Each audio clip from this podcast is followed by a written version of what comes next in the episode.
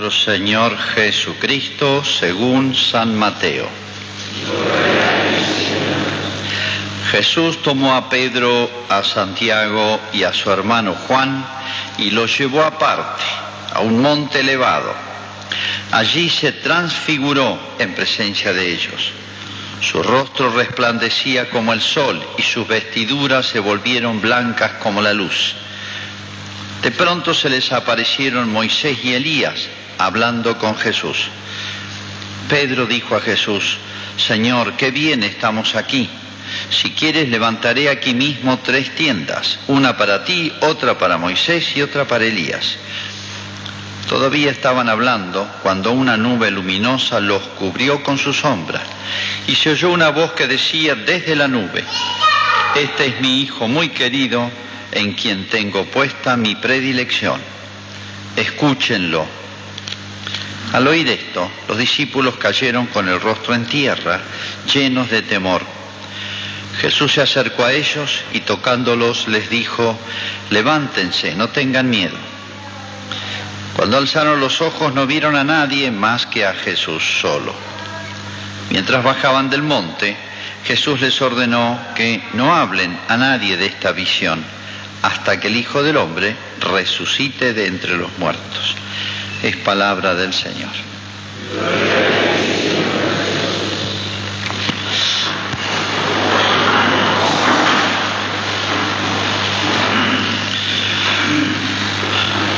En el siglo pasado, prácticamente, siglo XX, pero es nuestro siglo. Este, pero ocurrió un episodio extraordinario, que fue la conversión del poeta más grande de Francia. En realidad fue en 1890 por ahí. El poeta más grande del siglo XX francés se llama Paul Claudel. Realmente el, chico era un fenómeno, inteligentísimo. Ya tenía veintipico de años y era famoso en Francia. ¿eh? Bueno, él no creía, había sido formado en una escuela atea, inmaterialista, que era la moda de la época. En Francia esa era la moda de la época. Vieron que hay modas, hay modas no solamente de ropa, hay modas de palabras y hay modas de ideas. Y cuando algo está de moda, todo el mundo quiere usar eso o acomodarse a la moda sin saber por qué. Ahora viene la moda del feminismo, de la onda verde que se llama, este, pro gay, todo eso se ha puesto de moda y los chiquillos del colegio, primero, segundo, tercer año, andan con eso y no saben ni qué es, ni qué es lo que están defendiendo. Bueno, hay modas. El ser humano es más débil y frágil de lo que se piensa y se pliega a las modas. Esta idea está de moda, todo el mundo piensa así y ya está, esa es la razón. Pasa eso, y ha pasado en todos los siglos. Lo digo para que nos demos cuenta y no entremos en las modas de las épocas, sino pensemos lo que es justo, verdadero, recto. Bueno, Claudel había sido formado en la moda de la época, ser materialista absolutamente y ateo. Era toda la clase intelectual, toda la clase dirigente de Francia estaba en esa onda. Bueno, él también hasta que él era, ya escribía poesía, se escribía muy bien. Un día, creo que fue un domingo en la tardecita, entró en una iglesia bellísima de París, dedicada a la Virgen, la catedral, se llama Notre Dame de París, Nuestra Señora de París. Es la que se quemó hace poquito, así que se hizo famosa por eso. Y entró porque no había nadie, es una iglesia bellísima, tiene lo que llaman vitrosos, vidrios ventanas enormes, gigantescas, de vidrios de colores, de manera que cuando entra el sol parece que el aire toma colores. Había un coro de niños ensayando este, un canto gregoriano para la, misa, el Magnificat, que se llama el Cántico de la Virgen. Bueno, todo este conjunto de elementos y todavía está el lugar, el lugar, eh, se conoce el lugar donde él estaba porque han puesto una placa en la columna, él se sentó en el crucero, la iglesia tiene forma de cruz. Se puso ahí para poder ver más. No entró a rezar, no creía. No había nadie, entró a inspirarse. Y él este, era un hombre muy culto y le gustaban las cosas bellas. Y bueno, esto es una belleza, realmente, esa iglesia. Y de golpe creyó. Él no fue a buscar a Dios, pero de golpe tuvo como una iluminación interior y creyó. Y se convirtió, y se convirtió en serio, porque nunca más en su vida después vaciló. Pero bueno, él le habían enseñado en la escuela, en los estudios superiores, le habían enseñado muchas ideas y argumentos, en realidad falsos, contra la religión, contra la iglesia y contra Jesús. Dice que en un instante todos esos argumentos como si se hubiesen disipado, ya no tenían ninguna fuerza, se veía que eran ridículos. Y a su vez todos los amigos, el entorno, el ambiente donde se manejaba Paul Claudel también eran todos ateos y materialistas. Así que bueno, tuvo que soportar un bombardeo de sus amigos, del ambiente, que es lo más difícil. bueno, dice que él siempre volvía a esa iluminación, esa especie de iluminación que había tenido, y es como si ahí encontrara respuesta a todas las objeciones, entonces, que le habían hecho y que le hicieron en adelante. Escribió muchísimas cosas, y repito, son los hombres más talentosos de poetas, escritores de Francia del siglo XX. Murió por el 1950, por ahí.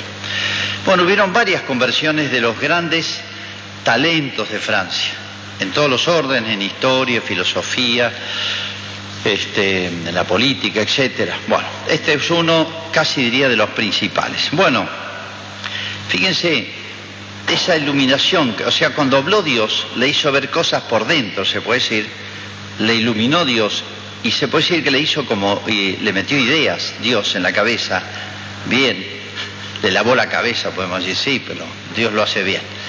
Este, esa iluminación de Dios donde vio, por así decir, porque hay como sentidos interiores, están los sentidos exteriores y están los sentidos interiores. ¿eh? Es como si uno oyera interiormente, sin voces, es como si uno viera interiormente, sin ojos. Hay como sentidos del alma. Bueno, le dio tanta seguridad, tanta certeza, tanta luz que lo hizo pasar todas las pruebas por las que tuvo que pasar en su vida. Bueno, eso mismo que hizo Dios con Paul Claudel, hace con la iglesia en este episodio que es conocido como la transfiguración. O sea que lo vieron los apóstoles que después lo contaron que Jesús cambió de figura. ¿Por qué? Por la misma razón y la misma razón pedagógica por la cual este, iluminó así a este hombre y esa iluminación le sirvió para sentirse seguro toda su vida. Cuando Dios enseña, marca, marca fuego. ¿eh? Bueno, vamos a, para entender mejor este pasaje y el mensaje de Cristo, no para los apóstoles solamente, sino para toda la iglesia, vamos a ver algunas circunstancias. Es el segundo eh, eh, año y medio de la predicación de Jesús, de los tres años, de manera que faltan seis meses para su muerte. Todo lo sabe Jesús, falta poquito. Hace seis días que le anunció a los apóstoles por primera vez que esto iba a pasar por una etapa muy dura. Tengo que ir a Jerusalén, voy a ser juzgado, me van a condenar a muerte los, los sacerdotes, los presbíteros y los escribas, etcétera, o sea, la dirigencia de Israel, me van a condenar a muerte, pero al tercer día voy a resucitar, o sea, me van a ejecutar, o sea, una tragedia les anuncio.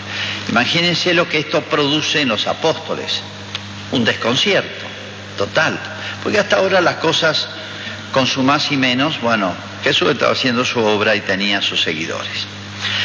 Pero este primer anuncio, hizo tres anuncios Jesús y se ve que los ha aclarado después, se los ha explicado, aunque no terminaron de entenderlo, que era necesario que pasara por todo eso. Bueno, hace poquito, hace seis días, el lugar donde Jesús los lleva es una pequeña montaña, es un monte alto monte elevado. En realidad, desde la planicie, de donde se sube esta pequeña montaña, son 400 metros. En una hora se sube perfectamente. Es una manera de hablar, monte elevado por la zona, no hay montañas altas en Israel. Pero tiene una característica muy significativa. Está en una planicie enorme De manera que esta pequeña montaña de 400 metros, en el horizonte uno lo ve y se perfila muy bien, ¿no? Se ve muy bien, se recorta muy bien en el horizonte, no es cuando hay puras sierras, porque ya todas unas interfieren en otras. Y subiendo arriba hay una vista hermosa, para todo, toda la circunferencia, se puede decir, una vista para todos los ángulos, ¿no? Bueno, y además, eh, solamente lleva tres, los elige, Pedro, Santiago y Juan. Estos tres eligió para una resurrección, en una casa de familia, dijo váyanse todos, vengan solo tres. Y estos tres, recuerden ustedes, son los que va a elegir para que lo acompañen en el momento tal vez más duro de su vida, y es la oración del huerto. Llevó a Pedro, Santiago y Juan. Por algo los elige a ellos. Estos van a ser los tres columnas de la iglesia después. Pedro es el jefe, Santiago y Juan van a ser como los ayudantes primeros que va a tener San Pedro, una especie de ministros, digamos, no va a quedar solo San Pedro gobernando la iglesia. Esas son las circunstancias. Fíjense un detalle, Jesús este, a veces hacía como retiros, o sea, había con los apóstoles una especie de retiro, y habían tres lugares muy significativos que tienen una mística especial donde se retiraba, gustaba retirarse Jesús. Uno era el desierto, como lo vimos el domingo pasado. Otro era la montaña, lo vemos en este caso, van ellos solos, allí, allí no vive nadie arriba. Habían restos de una antigua fortaleza, pero estaba abandonada y destruida, no hay nadie. Y en tercer lugar, el mar, remen mar adentro, vamos a la soledad del mar. Fíjense, esos tres lugares, la montaña, el mar y el desierto, tienen una mística especial, de manera que facilitan, permiten este, mucho más el encuentro con Dios. Por eso, allá lo lleva Jesús a estos tres. No quería formar andinistas, obviamente, sino que es como si en la montaña es como si tuviese mejor dispuesta el alma para tratar con Dios. Por eso la importancia en la tradición cristiana de los retiros. ¿eh? Retiros, retirarse a lugares solitarios. Bueno, eso en cuanto a las circunstancias, pero ¿qué pasa después de la transfiguración? Marca una etapa. Después de este episodio Jesús casi ya no hace milagros, cosa que hacía antes masivamente. Curó todos los enfermos, etcétera, decían. De ahora en adelante, estos seis meses, se registran solo seis milagros de Jesús. Aparte de eso, eh, Jesús más bien escapa a las multitudes, más bien busca la soledad y intimidad con los apóstoles. Lo está preparando para cuando vengan los momentos difíciles de la pasión de Jesús y después cuando queden solos, visiblemente, en cuando comience la iglesia. Se dedica mucho más exclusivamente a ellos. Ahora, ¿qué fue estrictamente la transfiguración? Fue como un conjunto de milagros. Ellos hicieron lo suyo, lo acompañan a Jesús, vengan conmigo, no sabían para qué. Podrían echarlo abajo, pero bueno, se lo lleva arriba, como diciendo, este, eh, hay que hacer un esfuerzo. La vida cristiana se compara siempre a la subida de una montaña. Bueno, un conjunto de milagros ocurre, ocurren arriba. En primer lugar, la transfiguración de Jesús, que en realidad, estrictamente, ¿cómo fue esto que hizo Jesús? En realidad Jesús hizo constantemente un milagro. O sea, como Jesús era hombre y Dios, la divinidad de Jesús, o sea, es verdadero Dios, desborda es como si el sol, digamos, el sol de por sí no podemos parar, la luz y, el calor que da, salvo que nos tapemos, si fuera posible, digamos, tapar el sol. Bueno, ¿qué, ¿por qué podía sufrir Jesús? ¿Por qué podía morir Jesús? Porque él tenía como contenido la fuerza, tenía contenida la fuerza de su divinidad, el esplendor de la divinidad el, goce, se puede decir, y la luz y, los efectos de la divinidad sobre su humanidad. Lo tenía como retenido para poder asemejarse a nosotros en nuestra condición actual de estamos en la tierra, no estamos en el cielo y por lo tanto vamos a morir y vamos a sufrir. ¿Qué hizo ahí Jesús? Dejó de hacer ese milagro por un instante, de retener la fuerza de su divinidad que desbordaba sobre la humanidad. Dejó de retenerla, entonces desbordó por un instante. Entonces es como si le dijeran, miren, si yo dejo la fuerza y la gloria de mi divinidad desbordarse sobre la humanidad, esto ocurre. Esto va a ser lo que va a pasar después al final. Y esto va a ser lo que va a pasar con ustedes, todos los hombres, después de la resurrección de los muertos. Es un anticipo para que les quede grabado de que no tiene la muerte ni el dolor la última palabra, sino esto. Y esto va a ser el cielo para el cuerpo. Eso es la transfiguración. Por eso dice, no, no tienen palabras. Tres evangelistas explican el hecho y es como si no tuvieran palabras para explicar lo que fue esto. Esta especie de luminosidad que es superior al sol, una cosa, una luz imposible de describir. Segundo milagro aparece Moisés y Elías, están muertos, hace siglos que murieron. Son dos personajes claves en la historia de Israel. Recuerden, Moisés es el que dio, o a través de él, Dios le dio a Israel, que era un montón de hombres, podemos decir una, suma de personas, los transformó en un pueblo. ¿Qué es un pueblo? ¿Qué es una sociedad? Algo que está regido por una ley. La ley pone orden, organicidad, unidad, jerarquía, etcétera, a un conjunto de hombres. Hay un reglamento para un partido, por eso hay un orden. Y cada deporte tiene su reglamento. Los países se dan sus leyes. Ese conjunto de leyes, sean religiosas, sean morales, sean códigos prácticos, código penal, código de comercio, de, transporte, etcétera, todo, todo ese conjunto de leyes se las dio Dios a través de Moisés al pueblo de Israel. Por eso, se considera Moisés como el fundador, o de Dios a través de Moisés, el fundador del pueblo de Israel. Le dio un orden, una jerarquía, hasta el sistema de gobierno, todo, cómo debía regirse en todos los campos, ¿eh? con Dios y entre ellos. Es el gran legislador. Por eso es la ley de Moisés, se habla muchas veces. Esto es un gran milagro que ocurrió solo con este pueblo. Y Elías es uno de los profetas. Profetas son los que hablan en nombre de Dios. Pero Elías le tocó un momento muy especial de la historia de Israel, en un momento en que prácticamente todo Israel había apostatado.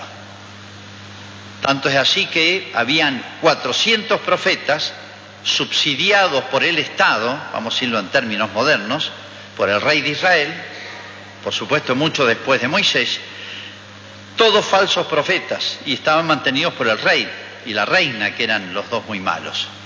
¿Y qué hizo Elías? Se quedó solo. Les hizo un desafío. Vamos a ver quién habla en nombre de Dios. Se conoce el lugar, se visita el lugar donde fue el desafío.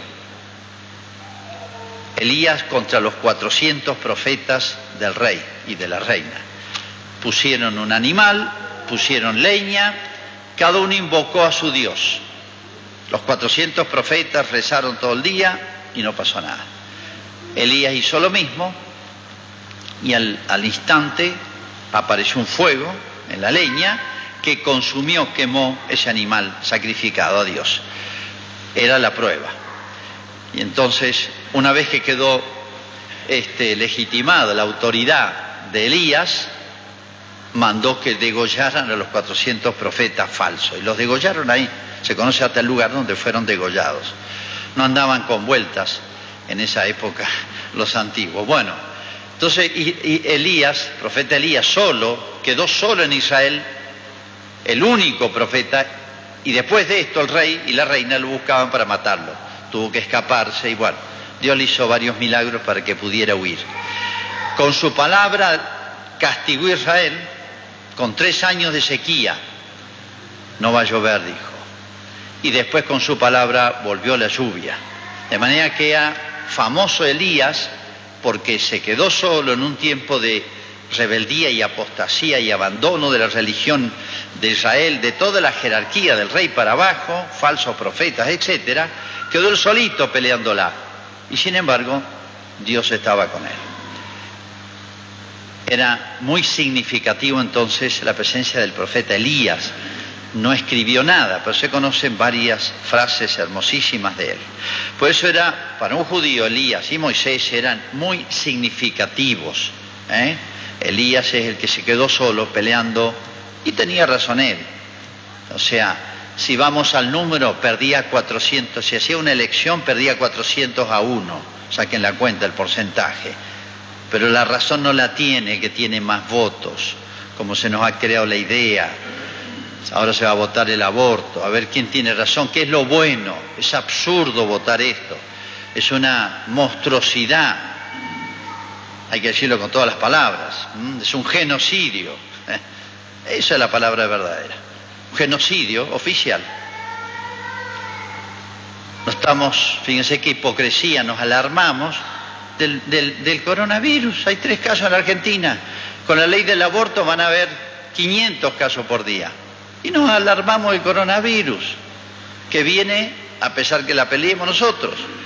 El aborto lo vamos a hacer nosotros, lo vamos a subsidiar nosotros.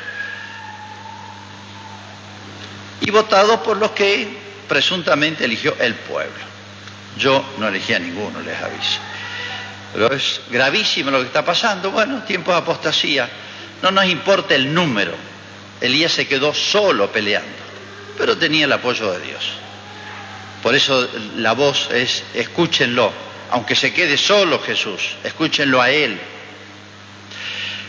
Por eso varios milagros para esto que iban a ser el, el sostén de la iglesia. Moisés y Elías, la nube no es una pavada, no es que se puso nublado, refrescó, sino que la nube, en la historia de Israel, era muy importante, no las nubes que traen lluvia, las, habituales. Cuando sale Israel de Egipto, de noche lo guiaba una columna de fuego y de día una nube, pequeña nube que se situaba adelante y iba como encabezando eso. La nube significa la presencia de Dios. Cuando Moisés subió al monte Sinaí donde le habló Dios, había una nube que rodeaba el monte, pero Moisés no podía entrar en la nube. Desde la nube salía la voz de Dios. Era un símbolo de la presencia de Dios. Pero acá, fíjense el detalle, dice que la nube los envolvió a ellos. O sea, ellos entran en la nube. Es como un anticipo, un signo muy este, elocuente, un anticipo de lo que va a ser lo que trae Cristo, la nueva ley la nueva alianza. O sea, nosotros vamos a poder entrar en la nube. En otras palabras, nosotros vamos a poder participar de la vida de Dios. Se llama la gracia. La gracia de Dios nos hace partícipes de la vida de Dios, la vida próxima de Dios. De una manera imperfecta en la tierra y de una manera perfecta en el cielo. Pero vamos a participar, entra en el gozo de tu Señor, dice una parábola, como diciendo, la felicidad infinita de Dios va a ser también nuestra. El cielo será nuestra patria y nuestro hogar. Por eso entran en la nube ellos, como diciendo, Moisés no pudo, pero ahora Cristo trae esa gran novedad. Y la voz de Dios, ¿cómo habrá sido esa voz? Tremendo, dice que cayeron por tierra. Han visto ahora que los teléfonos traen reconocimiento de voz. Cada uno tiene su timbre de voz. Si hasta un aparatito lo reconoce, no sé en qué es. Qué interesante hubiera sido hacerle reconocimiento de voz a, Dios. ¿Cómo habrá sido la voz de Dios? Así como habrá sido la mirada de Cristo. Los ojos dicen lo que hay adentro del alma de una persona. ¿no? Bueno, bueno, todo este conjunto, imagínense, un shock para los apóstoles, una experiencia llena de contenido, que después habrán masticado muchísimo sobre todas estas cosas. Bueno, ¿y para qué todo esto? Bueno, como yo le decía, aquí en adelante van a venir los momentos más dramáticos. Se va a cambiar un poquito la suerte pública de Jesús. Muchos ya no lo van a seguir, se va quedando más solo, pero es como si Dios, Cristo les dijera a este grupo de apóstoles y discípulos, un grupo ya casi diría selecto, aunque se queden solos no importa, como Elías, este es mi hijo amado, a él escúchenlo no a las multitudes, no al Sanedrín, no al sumo sacerdote, no a Anás, no a Caifás, no a Herodes, no interesa a la mayoría, todos gritaban, crucifíquenlo, escúchenlo a Jesús. Él tiene el respaldo divino, lo demás es macaneo, tiene más bien la inspiración del demonio. Este, aunque la cosa se ponga mal y Cristo sea preso y, y llevado a la muerte, quédese tranquilo. él es dueño de la vida, Él dijo, yo soy la vida, Él se va a autorresucitar. Todo va a terminar en el triunfo de la vida para Cristo y después para nosotros. ¿eh? Aunque parezca triunfar la muerte, después va a triunfar la vida. Cuando todos lo cuestionen a Jesús y pierdan los tres juicios, Cristo fue condenado en tres juicios, el de Pilatos, el de los religiosos, el de los judíos y el juicio popular, ¿se acuerdan? Tres juicios lo condenaron a Jesús. Quédese tranquilo, él tiene razón. El poder judicial también se pudre en la sociedad, sí, si lo condenaron a Jesús. Poder judicial. Bueno, este es mi hijo amado, escúchenlo a él. Ese mensaje entonces para los apóstoles, fíjense que cómo sigue siendo actual para toda la iglesia. No nos preocupen a veces la sensación de que el mundo está mal, que todo está podrido, que nada tiene arreglo, que esto termina mal, que qué va a pasar. Estamos llenos de incertidumbres. En la patria, en lo económico es lo que más nos preocupa, a todos, siempre. Pero no es lo peor. Lo problema es lo moral, lo espiritual. Esa es la gran crisis del mundo de hoy, del cual Argentina no se ha sustraído. Por eso nos dice tanto a nosotros. La tragedia que vieron los apóstoles fueron parecidas a las nuestras pero agárrense de Jesús, agárrense de mí, escúchenlo a Él, síganlo a Él, créanle aunque parezca todo una ruina. Él tiene la garantía que solamente Dios puede dar. Hagamos nuestra profesión de fe. Creo en un solo Dios, Padre.